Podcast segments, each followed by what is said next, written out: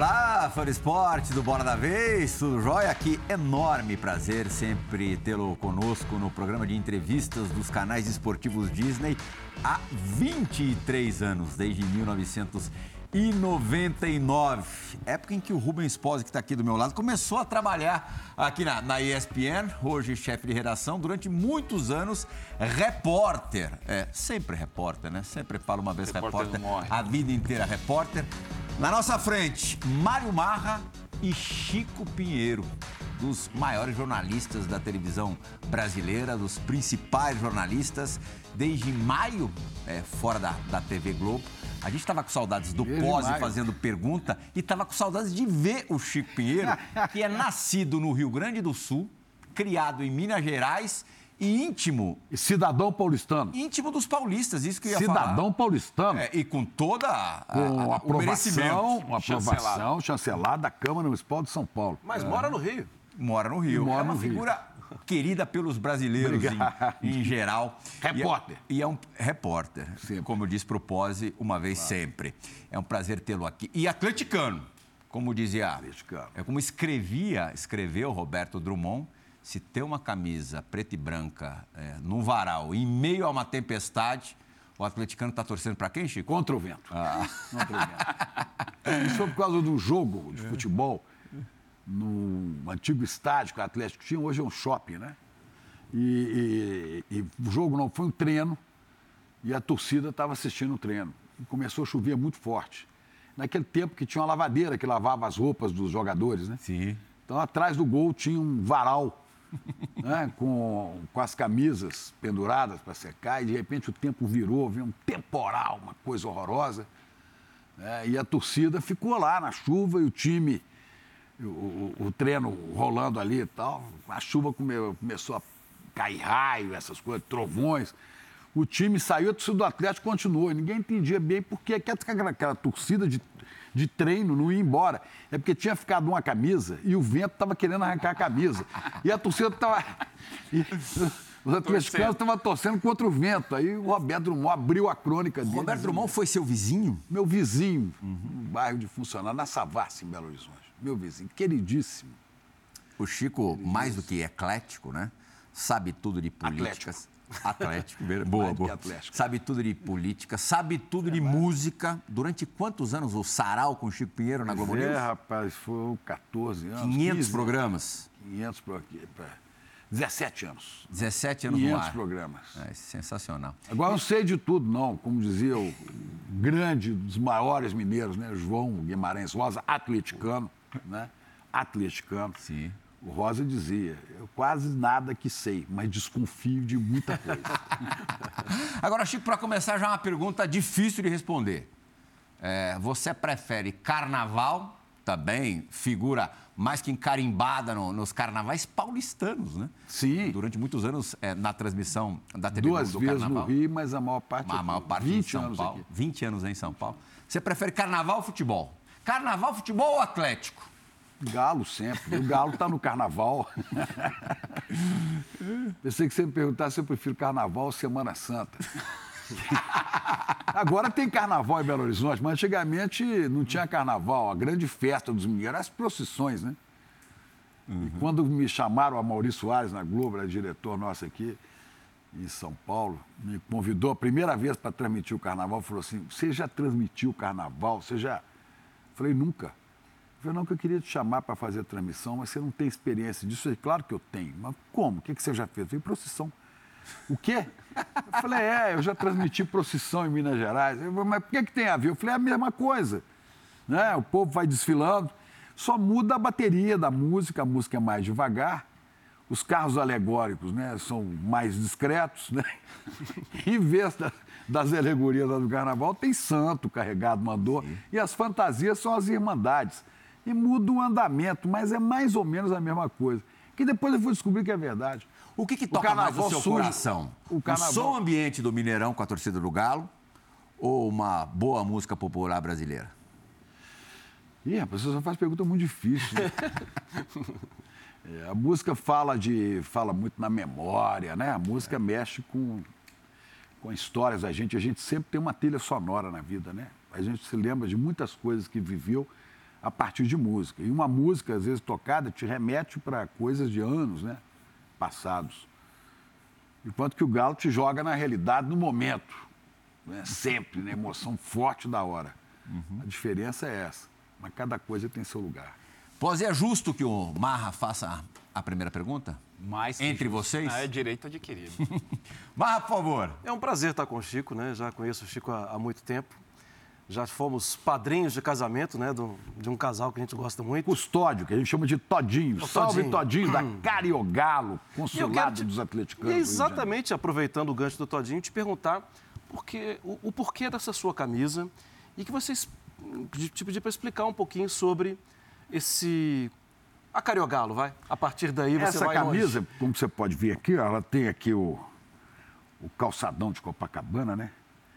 Essa é a camisa da Cariogalo, que vem a ser o consulado dos atleticanos do Rio de Janeiro. Desculpa aí, mas eu vou virar. Tá aqui, ó.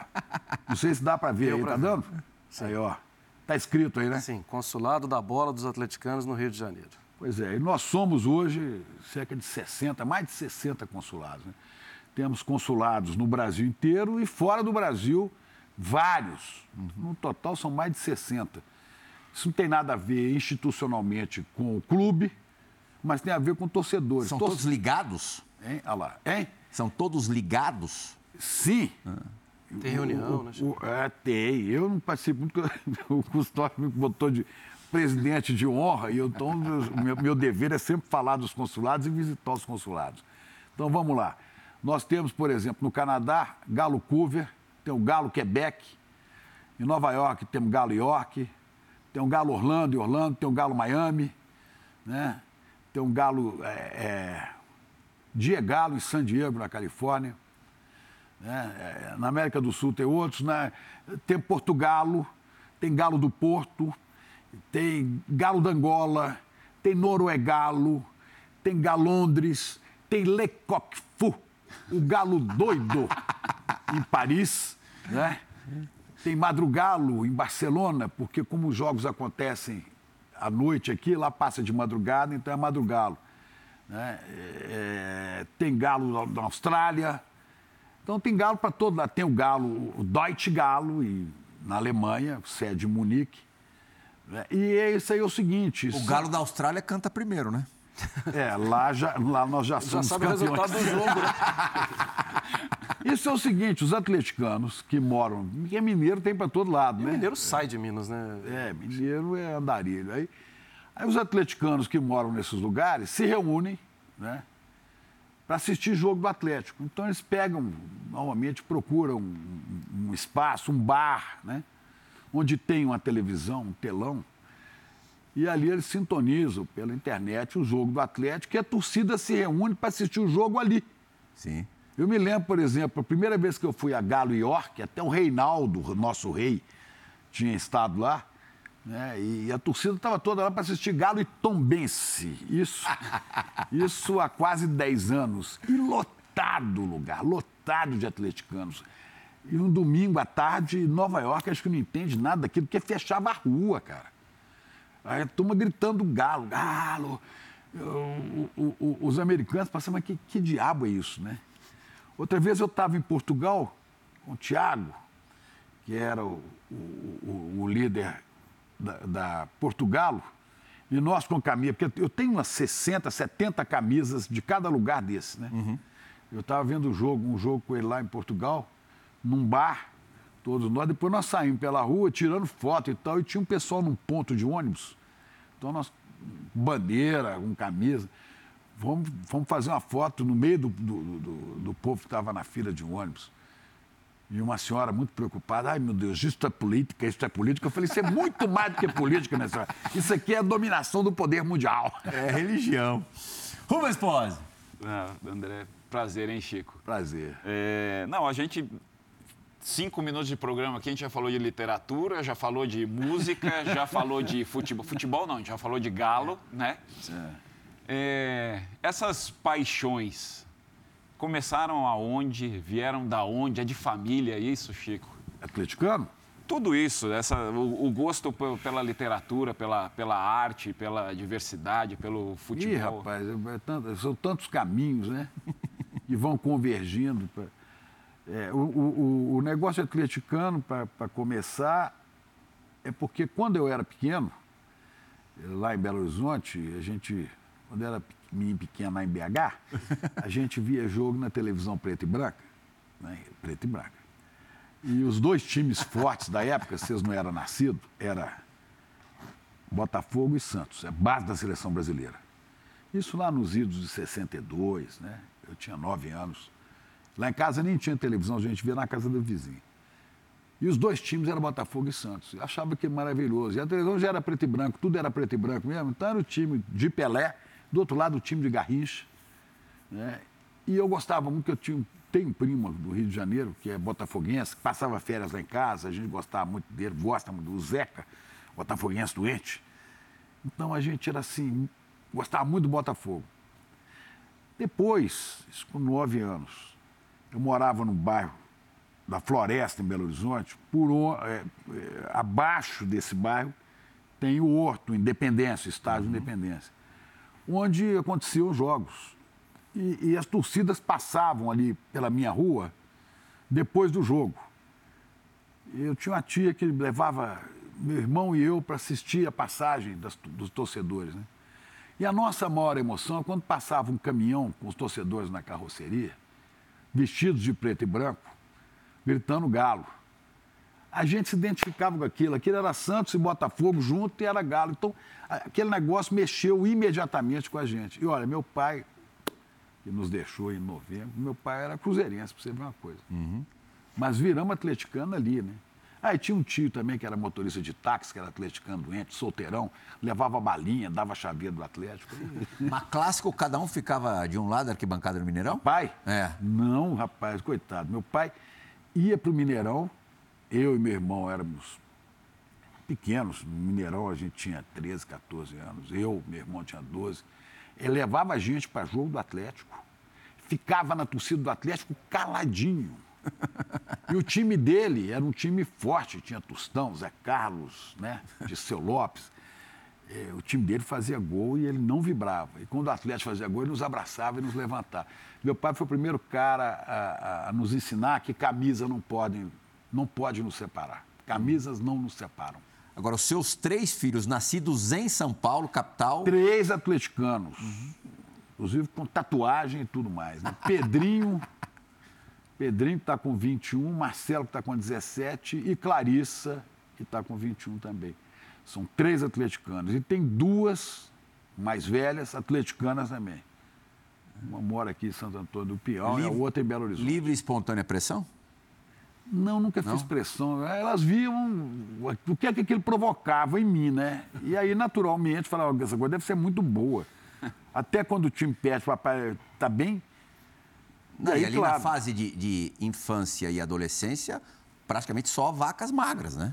Difícil. Só vaca... Mas é o que eu digo, tá lá, tá lá na, na loja do Galo, não sei se já tiraram, mas tá escrito lá, né? Não somos meros torcedores de time de futebol, nós somos atleticanos. Está no DNA.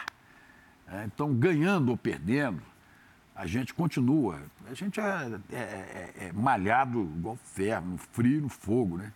Você já gente... falou do, do rei aqui, ah. e o rei agora vai falar. O rei tem uma pergunta para te fazer. O rei? É. Oh. Eu sei que daqui a 10 dias o programa vai ao ar. Lá, ó. E já vai estar tá resolvida é assim, né? a história da Copa do Brasil. Sim. Daqui a 3 do dia da gravação. E vou vocês... assistir com o rei. Ao lado? Ao Maravilha. Lado. É, daqui a três dias do dia da gravação, vocês estarão no Maracanã, meio mocosados ali, meio escondidos. Já tem um plano ali de entrada e saída. É. O rei vai te fazer uma pergunta agora. Fala, Chico Pinheiro, meu parceiro, galo doido. Tamo junto, meu amigo. Ô, Chico, o Galo tá disputando todas as competições. Qual dessas que a gente vai ganhar ou vamos ganhar as três, Chico? Uma delas já pode ter ido pro vinagre, mas não vou falar nada. Não, aqui, nós não sabemos ainda, calma aí. Não, tem time para ganhar. Uma, duas e até três. Qual que você quer mais? Ah, eu quero hum. que o Galo jogue, o resto é que vier é lucro. Nada. Se fosse para escolher. Ah, claro, se for para escolher. Libertadores? Libertadores, claro, né? Libertadores. É... É o torneio mais importante da, da América do Sul, dos mais importantes do mundo, né? Não tem dúvida. Não tem nenhuma dúvida. Tua proximidade com o Reinaldo se deu a partir de quando? Rapaz, eu, eu era repórter do JB, lá em 76. E o Reinaldo estava brilhando, ele deu uma entrevista, eh, ele foi visitar a sucursal do JB lá no centro de Belo Horizonte, e ele estava. Tava, o, o nosso chefe de redação, que era o Eduardo Simbalista, estava com o, o, o Assírio Lara Rezende, que era o diretor da sucursal, né? Assírio, da, filho do professor Antônio, irmão do Otto Lara Rezende. E o Reinaldo novinho estava na sala dele, e ele mandou me chamar. Achei que tinha alguma matéria especial para fazer. Olha que eu abri a porta, estava o Reinaldo sentado, eu quase caí de costas. Aquele menino, eu falei, Reinaldo, você quer isso? Senta aí, eu sei que você é atleticano, o Reinaldo veio nos visitar.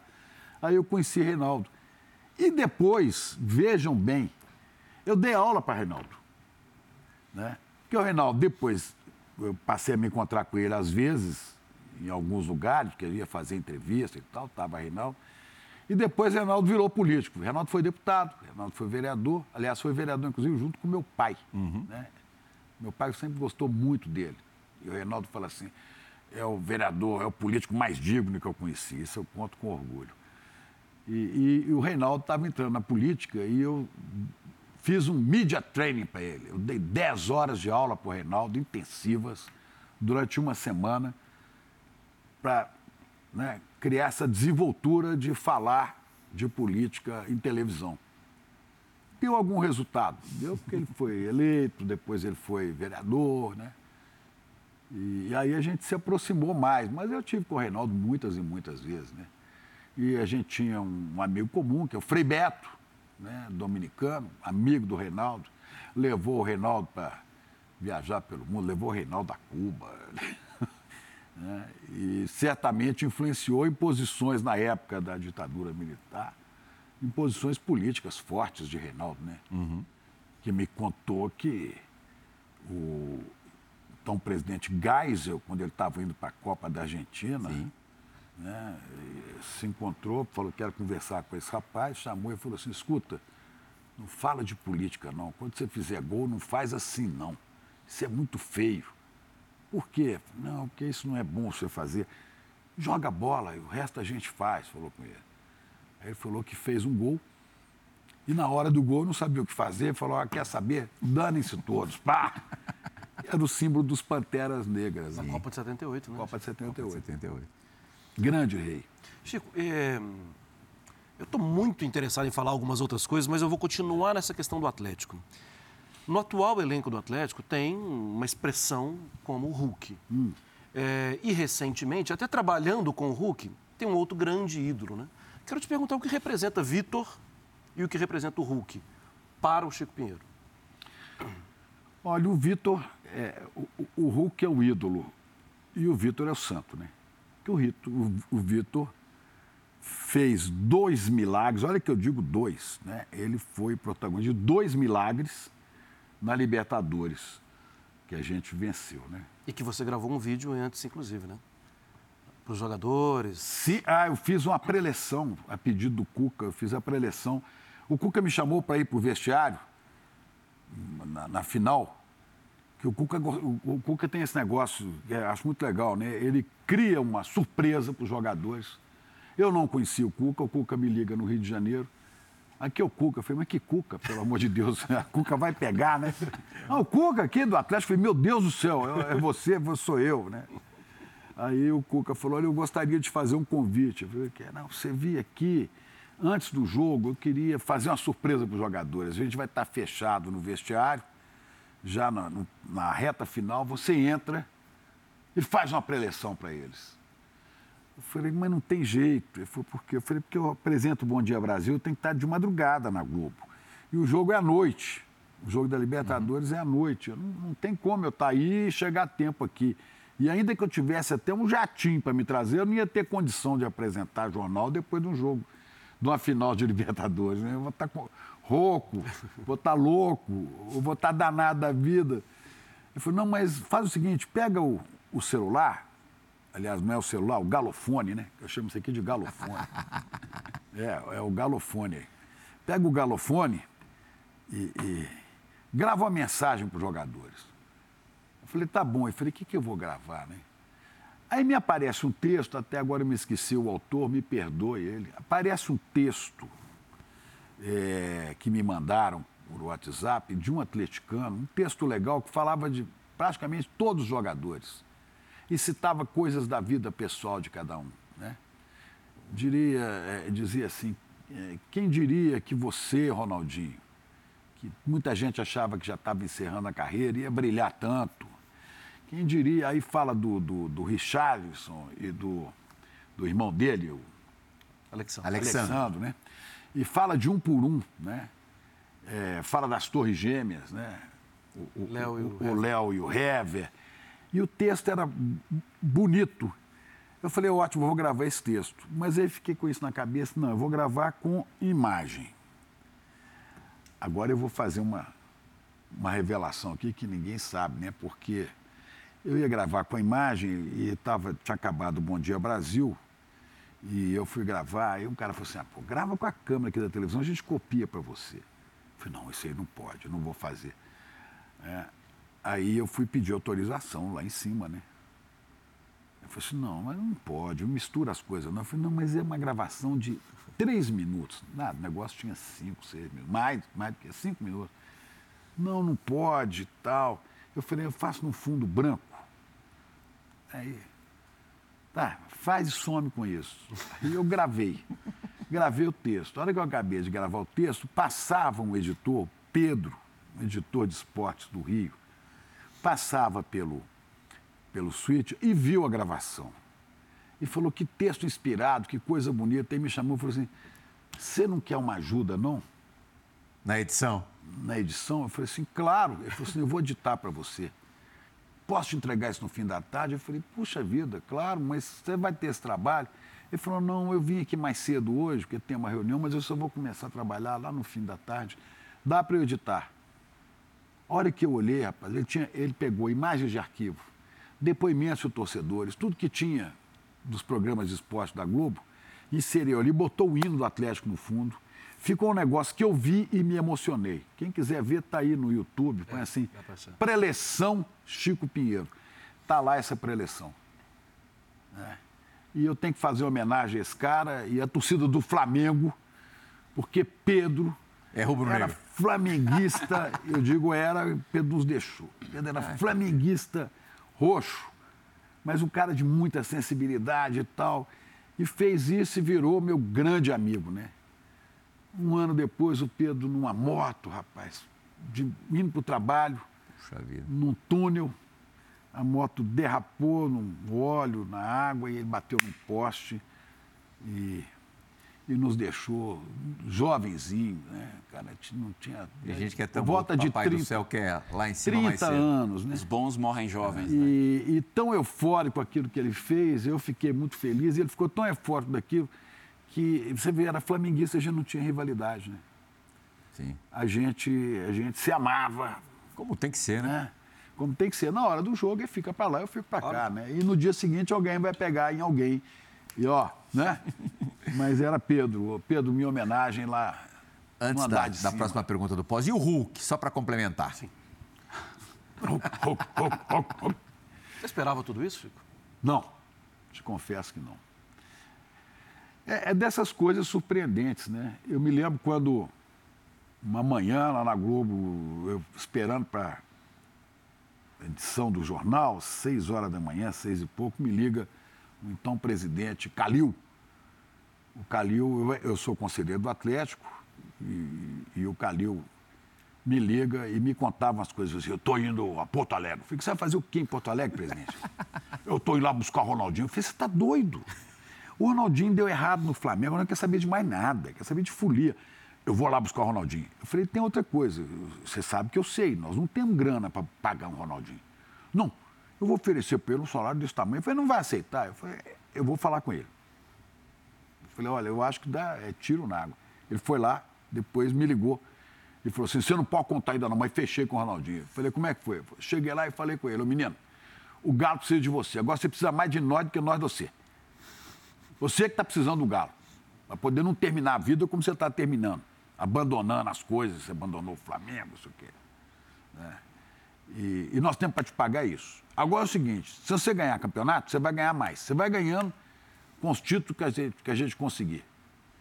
E falei com ele, e não pisa na bola, não, senão te manda embora.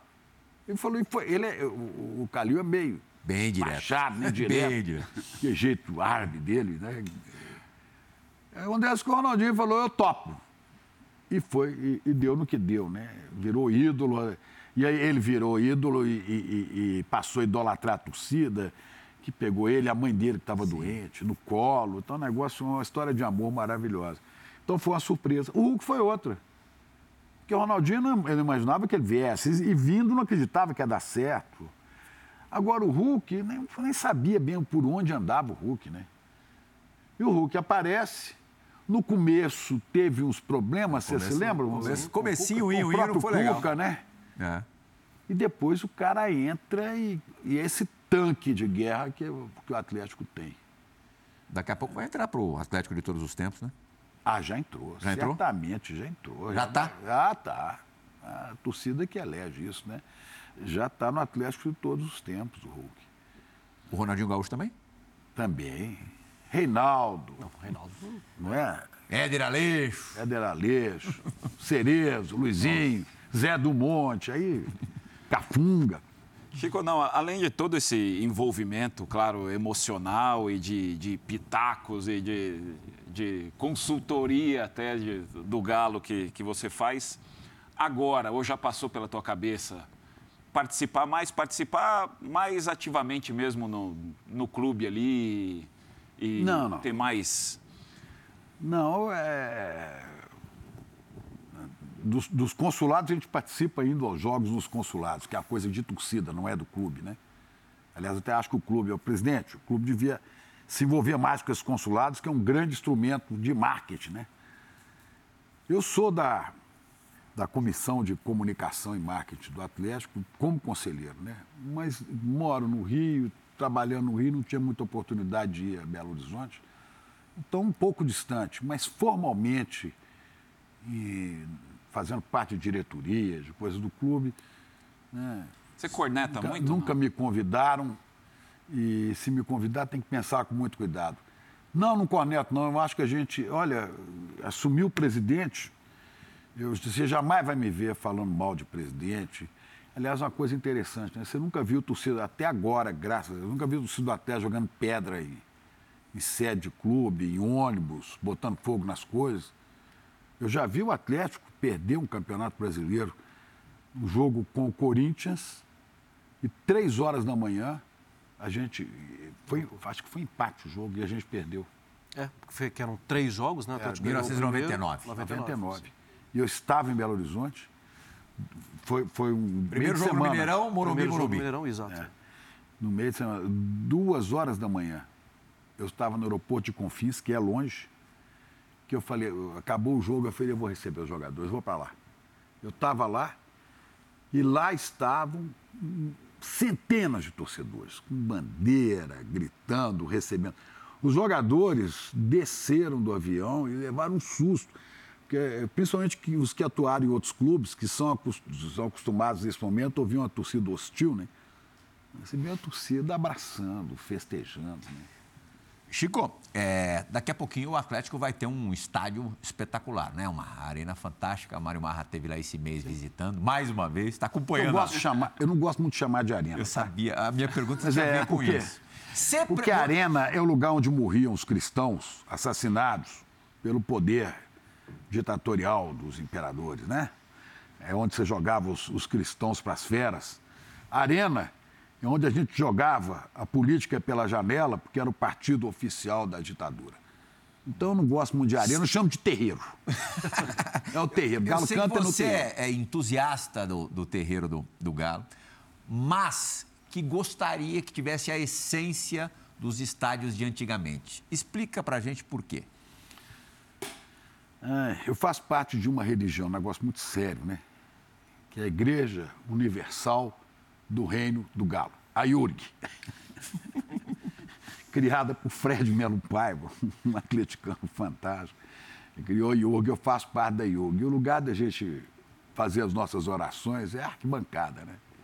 Ele falou, agora aqui bancada, aqui bancada agora virou espaço gourmet, né? A gente estava acostumado a ir para aquele sol do Mineirão, que a gente ficava no sol, né? Curtido ali no sol.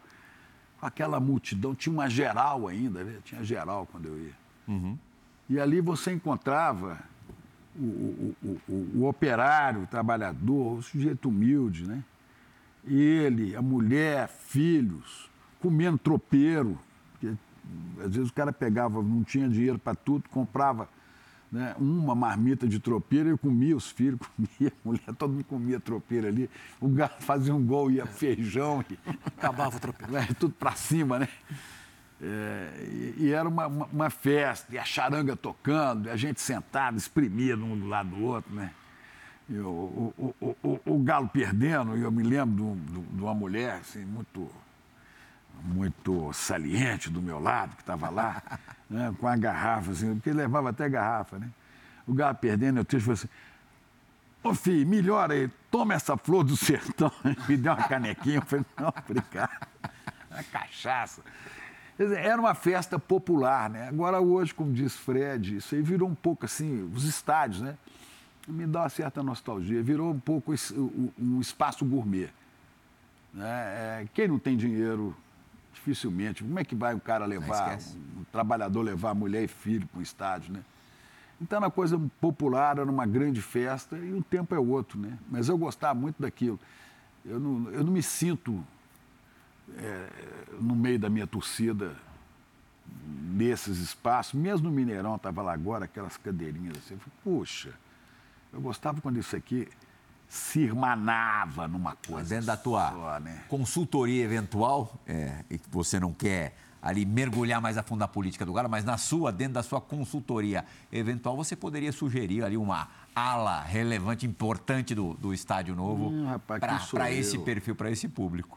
Quem sou eu? De qualquer maneira, o, o, o impeditivo para o torcedor, entrar no campo num Brasil de tantos desempregados, de tanto sofrimento do trabalhador, do que tem emprego e com muitos desempregados, ninguém vai ter grana para pagar. Se, se tivesse hoje isso, a arquibancada estaria custando, a geral estaria custando 5 a 10 reais, a arquibancada 15 a 20. Uhum. Hoje você não tem nada que pague. Nada. Teu amigo Márcio Canuto também gosta desse Márcio contato. Márcio Canuto! meu filho! Sou, ele é meu filho. Imagina, e eu sou mais, mais novo que ele. Eu sou o único pai mais novo que o filho, que chama de. Eu não sei se chama de meu pai. você acompanhou pai. o programa. Ele quase quebrou essa bancada aqui, esmurrou algumas. É, e não, isso aí era. Foi só na hora que ele sentou. Durante o programa foi bem pior. Mas Canuto, cobria, carnaval, né? Eu transmitido o Márcio na arquibancada. Mas eu nunca tinha mandado para arquibancada, porque com aquela torcida de, de, de escola de samba, o pessoal pendurava nele. Ele falou assim: vou entrar, meu filho. Aí ele abriu o braço, derrubava dois aqui, dois aqui, abriu espaço para ele falar. Ele quebrou algumas costelas, né? Não, Acho quebrou costelas. Não, Galvão Bueno. O Galvão quebrou. Ah. É a lenda, né? O Galvão, ele deu um abraço no Galvão e quebrou a costela do Galvão. Canuto vai participar do Bora da Vez também com uma, uma pergunta para você, Chico. Ô, Canuto! Fala, Canuto! Viva Chico Pinheiro!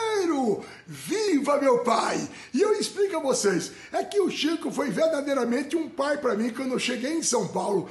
Foi o que me abrigou, foi o que me orientou, foi o que me adaptou, foi o que informou tudo para eu entender essa cidade pujante, dinâmica, vibrante, tá entendendo? Então foi Chico fundamental nisso. Agora, São Paulo e todo o Brasil tem uma grande dúvida: onde acompanhar o talento, a versatilidade, os conhecimentos, a competência de Chico Pinheiro. Chico, tu vai trabalhar onde? Eu tô aqui na expectativa, eu e todo mundo. Aguardo notícias. Um beijo pra você. Um beijo, meu filho! Você viu? Eu falei que era. Eu sou pai. É. Eu sou pai do Canuto, ele é mais velho que eu, porque eu cuidei muito de Canuto quando ele chegou aqui, aqui em São Paulo, né? Eu vou trabalhar onde? Eu vou trabalhar por aí, onde vocês chamarem. Vem pra cá, vou pra lá, né? Eu não sei exatamente, não é, 51 anos, há 50 anos eu entrei pela primeira vez numa redação, lá no Diário de Minas, em 71. Então, né, há tempo para tudo. Agora é tempo de dar uma freada, fazer alguma coisa aqui, outra ali, mas Nada de jornalismo diário, pelo menos por enquanto, eu não penso nisso não. não eu sei. sei. que a coisa é muito abrangente, mas como é que você vê hoje essas diversas formas de, de se comunicar? Não onde entendi. todo mundo acaba se achando um pouco jornalista. Pois é, não entendi ainda, né? Quer dizer, primeiro não existia curso de jornalismo. Né? Eu fui dos primeiros, eu participei dos primeiros cursos de jornalismo que, a gente teve em Belo Horizonte. É, não existia faculdade. Pessoas que jornalistas vinham da uma, maior parte da faculdade de Direito. Ou eram autodidatas, como o grande, enorme, que eu conheci dos maiores, Mauro Santayana, né, que nunca estudou jornalismo. É, o, ou o Castelinho, o Carlos Castelo Branco, grande jornalista histórico do Jornal do Brasil, era formado em Direito. Né? O Eduardo Simbalista, que foi meu chefe, formado em Direito. Depois vieram os cursos de jornalismo. Aí veio a exigência do diploma né? Para exercer profissão. E voltava, e voltava o e tempo voltar. todo. E agora, agora pode qualquer coisa, né? Porque o sujeito faz um blog para, inclusive para fake news, né? E diz que é jornalista ou se passa por jornalista. Então a profissão está vivendo um momento confuso. E eu não entendi ainda bem como é que funciona isso não, né?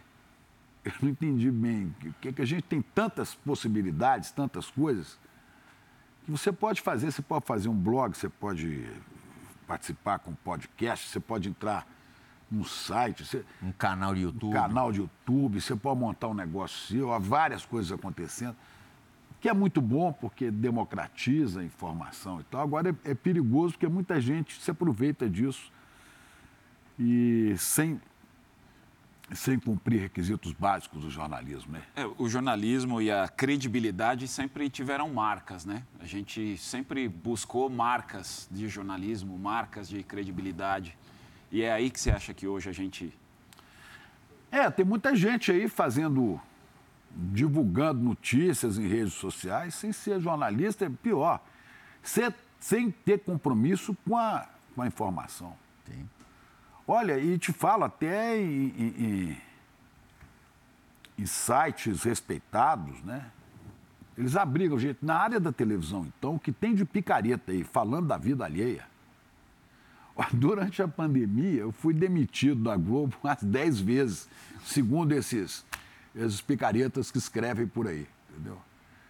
É, Chico Pinheiro foi demitido. Eu fiquei um ano e três meses em casa, por causa de idade, a Globo me manteve em casa, recebendo meu salário, até que eu voltei. E daí fiquei mais um bom tempo aí, né? Um ano, quase uhum. um ano. Depois que eu voltei, e aí parei. Mas durante esse tempo, todo dia saiu uma notícia a meu respeito. E nunca esses caras me ligaram para perguntar se era verdade ou se não era verdade. Uhum. Apuração alguma. Apuração alguma. Sai a notícia de toda a ordem, como sai até hoje. Você pega aí, estava assim, Aí, fulano de tal, aí eu uso o nome de um colega, né? É, passa perto da morte. Aí, será que o cara. Aí você vai ver, só para você bater ali, dar o clique. Uhum. Esses caras estão ganhando muito dinheiro. Aí você vai ver, não, o cara passou perto da morte porque foi um velório, não sei de quem. Sei lá. Tô, mas são coisas dessa é, ordem, né? Títulos de cortes de programas de YouTube também. Chama que... atenção. É, e aí você começa a, a, a, às vezes te interessa, que a gente que você conhece, amigo, o que, que aconteceu com fulano, né? É, aí você vai ver, não é nada daquilo, mas você já clicou e o cara está ganhando dinheiro. Então eu acho que, inclusive, é, empresas que se apresentam como sérias não deviam abrigar esse tipo de, esse tipo de jornalista ou pseudo-jornalista. Chico, estou tentando ter alguma habilidade para não te machucar com a lembrança. Machuca não. Mas eu acho que é um, uma prestação de serviço. Diga. Explica para o Brasil sobre Antônio Pinheiro. Não machuca, não. Antônio Pinheiro. Antônio Pinheiro é uma coisa, Antônio Pinheiro, meu pai, nasceu na Bahia, em Caculé, divisa com Minas Gerais, ali no norte, perto de Salinas filho de um do Sebastião, meu avô, que era tropeiro, né? E dona Bernardina, Sebastião e Bernardina, ela dona de casa, ele tropeiro, que naquela época não tinha transportadora para fazer mudança, era tudo tropa de burro. E papai, com 13 anos, teve que sair de casa. Foi seguir uma. Porque eles mudaram de Caculé para o Vale do Jequitinhonha, para Medina, uma cidade do Vale do Jequitinhonha. E passou por ali um pessoal e ele foi seguir esse povo, uns homens que estavam ali trabalhando. Deram um emprego para ele, que era carregar um saco com piquetes de madeira. Era uma turma de topografia que estava fazendo a medição, abrindo picada e fazendo a medição do que seria a estrada BR-116 a Rio Bahia. E meu pai foi de Medina até perto de Salvador, a pé, acompanhando essas pessoas, batendo piquete, ficando doente, né? Teve malária.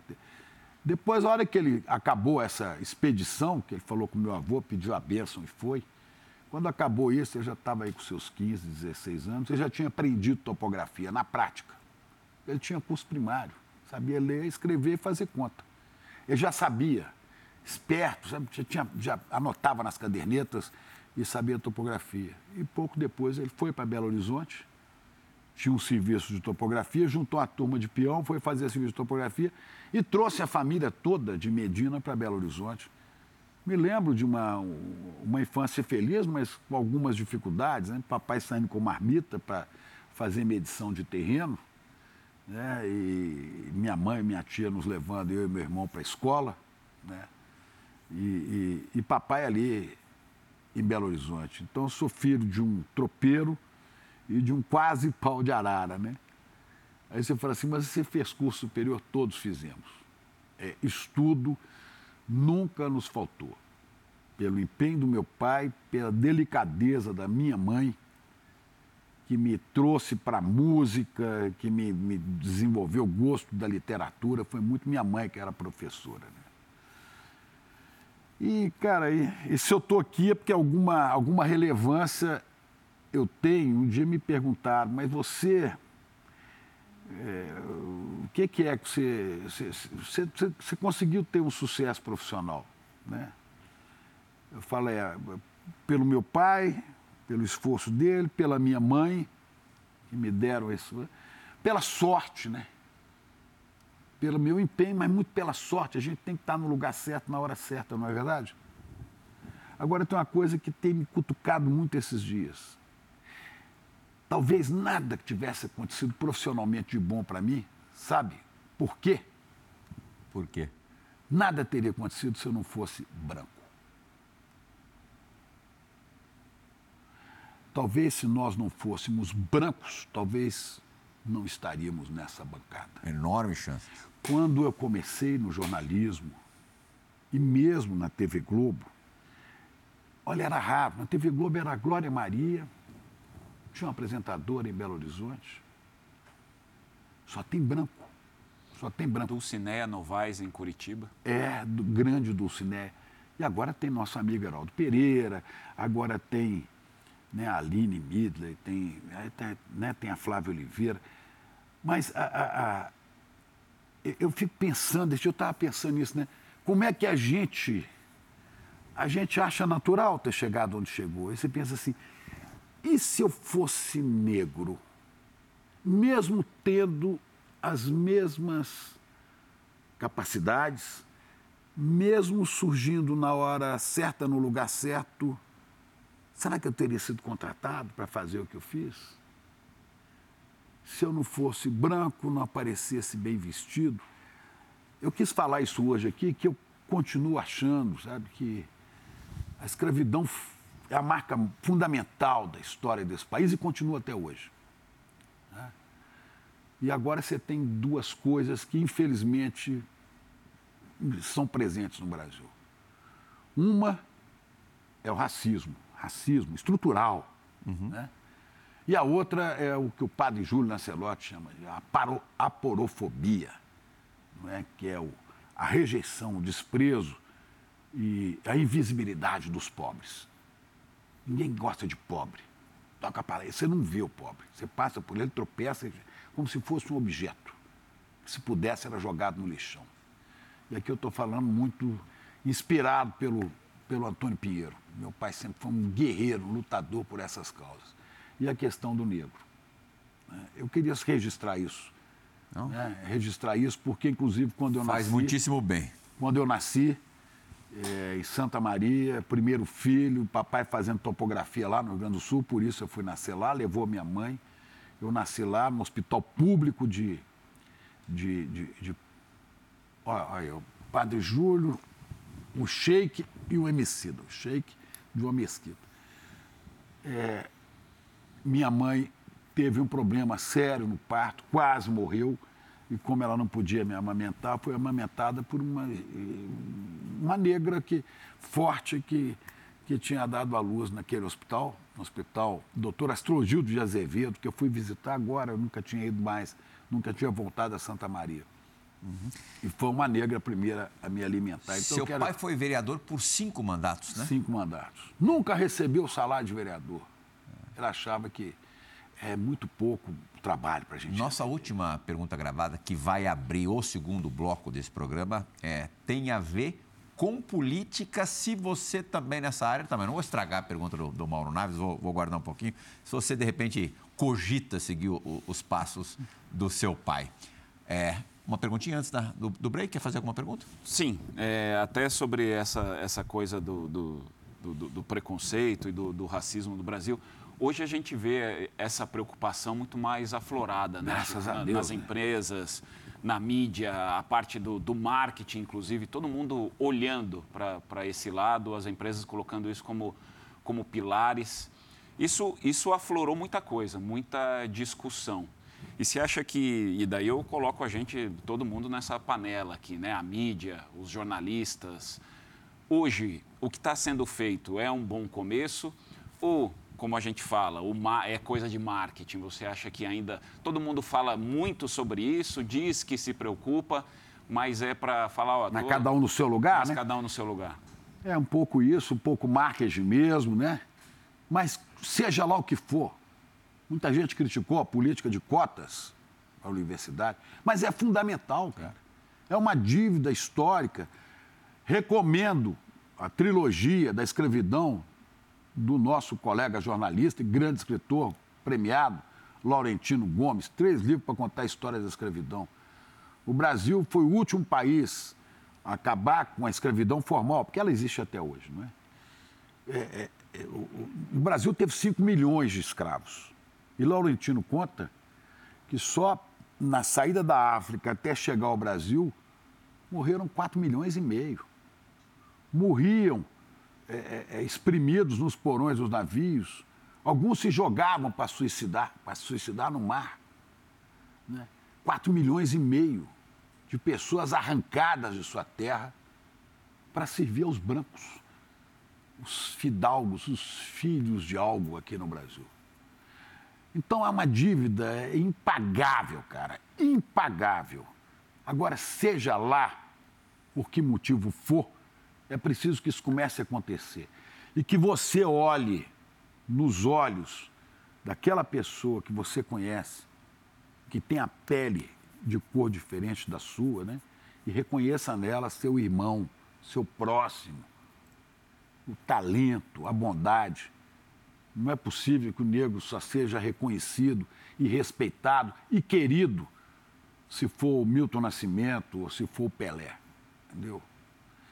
O negro tem que ser qualquer um, como a gente deve olhar todos os, todos os irmãos. Né? Sem dúvida. É o que o Pós falou. Pega bem, hoje em dia, você defender certas, ah, se pega bem, bandeiras. pega bem, pega, é, mas é, seja lá por que, que motivo é, for. É, então, a motivação, a motivação pode não ser espontânea, verdadeira, mas você ter a discussão, você ter o tema aberto do jeito que está sendo, por exemplo, aqui, eu acho que já é pelo menos um, um, um início. Ainda tímido, ainda muito pouco, mas é um começo. A gente tem que, pelo menos, Sem acreditar dúvida. que isso seja um primeiro passo, né? Sem dúvida.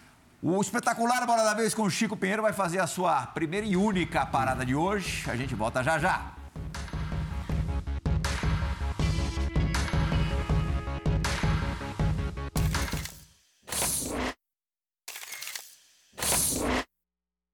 Olá, Prihal, companheiros, abraço a todos. Privilégio fazer uma pergunta para Chico Pinheiro, com quem trabalhei um pouquinho, de mais pertinho, em 1996, quando ele chegou à Globo para fazer o Bom Dia São Paulo e eu fazia ali dentro do telejornal um pequeno bloco de esportes.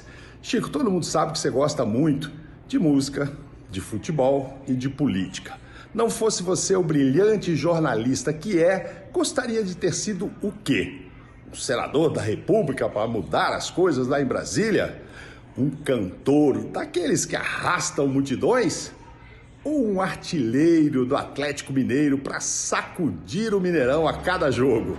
Grande abraço! Ah, claro que tudo tem sua graça, né? Tudo isso. Eu gosto de cantar, eu gosto de música. É, seria feliz sendo cantor. Agora, a coisa mais engraçada, né? Vocês vão achar que não é, não é brincadeira. Eu queria ter sido motorista de táxi, que meu tio, que o tio Zezé, era motorista de táxi. E eu adoro dirigir carro, sabe?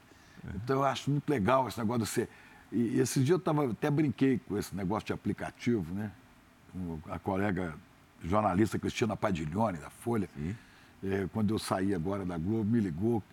O que, que você vai fazer? Eu falei, por enquanto não tem nada previsto, não, mas se não acontecer nada, eu vou pegar aí um Uber 99, você motorista, porque você está louco? Eu falei, nada, por que louco? É um trabalho digno. Aliás, Caco Barcelos começou como motorista de táxi para poder estudar jornalismo, né? Foi motorista de táxi. Então, motorista de táxi Aí você sai Uber... cada dia, você vai para um lugar diferente, que você não sabe qual é. pessoas diferentes. Com pessoas diferentes, Muito com conversas rotina, diferentes. claro. E no fim do dia, você pode muito bem fazer a crônica do dia, a crônica do, do motorista. No seu canal de YouTube, de repente. Exatamente. Agora, ó, Então a ideia. de todas as a ideia. opções, só não dá mais para ser centroavante do Galo. Isso vai ser um pouquinho mais difícil. ser mais difícil, Agora, mas a ciência- política, seguir os passos do seu pai.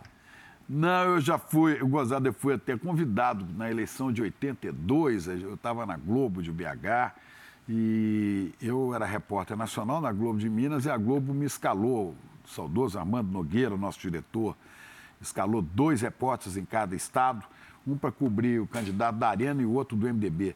E eu tinha que cobrir o candidato a governador Tancredo Neves e fui falar com o doutor Tancredo, sou, desculpa, vou ser o seu carrapato, eu vou colar no senhor durante toda a campanha. Ele bateu no meu joelho e falou assim, não, meu filho, você vai fazer isso não, você vai assinar a ficha de filiação no MDB e você está eleito deputado federal. Você é novinho, eu tinha 29 anos. Você é novinho, você vai ser o meu speaker, você vai me apresentar nos palanques do Estado e eu vou mandar distribuir santinho, você não tem que gastar nada, santinho com seu nome. As mocinhas que vê você na televisão vão votar em você e você vai acabar eleito. E eu preciso de 10 deputados para fazer a bancada mineira de defesa do governador. Eu falei, doutor Tancredo, tô fora. Foi uma luta sair disso. Inclusive, depois eu fu- pedi para não, não, não, não- ficar de carrapato do doutor Tancredo, porque eu ia ficar constrangido. já Se existiu uma relação. Ah, e se eu tivesse que, né, que Apertá-lo em algum defender, Ia momento. ficar, ia ficar A gente tem dois minutos para terminar a bola da vez. A história do seu pai encontrando um pequeno cruzeirense barra atleticano Não, é. ou atleticano barra cruzeirense precisa ser a assinatura desse programa. É, meu pai é vereador, porque é papai católico, cristão, né? Católico, uma mentalidade progressista, né? Papai então entrou na política. Meu filho, a política é o espaço privilegiado por exercício do amor, da caridade. Então é por isso que a gente tem que militar na política. Né? E entrou e foi vereador, nunca gastou dinheiro com política, aliás, já disse, doava o salário dele para três hospitais de indigentes de Belo Horizonte, inclusive a Santa Casa, que pegou fogo há pouco tempo. E papai ajudava muito nas favelas ali no entorno do bairro dele, na Serra, em Belo Horizonte. E um dia, indo levar algum remédio, para alguma coisa dessa para morador, ele chegou, parou o carro e veio um menino, uns 10 anos, com a camisa do Cruzeiro. E ele, cruzeirense, né? Abriu os braços e para brincar com o menino, meu amigo cruzeirense, vem me abraçar. O menino veio, falou assim, o menino cruzou os braços, fechou a cara. Eu sou cruzeirense, não. Me xinga, não. Ué, mas essa camisa, você não é cruzeirense? Não, essa camisa aqui que mamãe disse que eu estou gripado, que eu não podia sair sem camisa, e eu não tenho outra. Essa eu ela ganhou, do Cruzeiro. Mas você não é cruzeirense? O menino falou, não. Eu sou atleticano, aqui é galo. Meu pai falou, olhou para aquilo e falou, que violência contra essa criança. Correu lá na loja do Atlético, comprou o uniforme inteiro do Atlético, botou lá e falou, vamos fazer uma troca? Toma esse uniforme aqui e me dá essa camisa. Ele falou, olha, eu nunca vi, papai falou comigo, nunca vi uma emoção tão grande no olhar de um menino. E naquele momento, papai foi profundamente atleticano. É por isso que eu digo, atenção, flamenguistas, cruzeirenses, corintianos, camisas não podem nos separar. Só durante o jogo. Fora isso, a gente está junto. Muito obrigado pela entrevista, Chico. Obrigado, ESPN. Um prazer estar aqui. Aliás, estou convidado para vir aqui desde 2020, só agora que deu. Tomara que o retorno não demore tanto. demore tanto. A gente precisa. Convidando, tamo aí. Clara Gomes, insistente, competente, Clarinha. capaz. Clara, de Belo Horizonte, atleticana. Sim. Viu, Clara? Obrigado, obrigado pela Isso recepção. aqui é quase um consulado do pelo Galo carinho. também, viu? Pois é. ESP Galo, é isso aí. Barra, muito obrigado, Rubens Prazer, Pós. Ferral. Valeu. Obrigado, tá Rubens, enferrujado André. não, hein? Não, Hã? Para o esporte. O Bola da. Vez, a gente agradece pela Aí, companhia. segura lá. E já anuncia que A o Bola da Vez retorna na semana que vem. Tchau, gente. Aqui é Galo! Aqui não.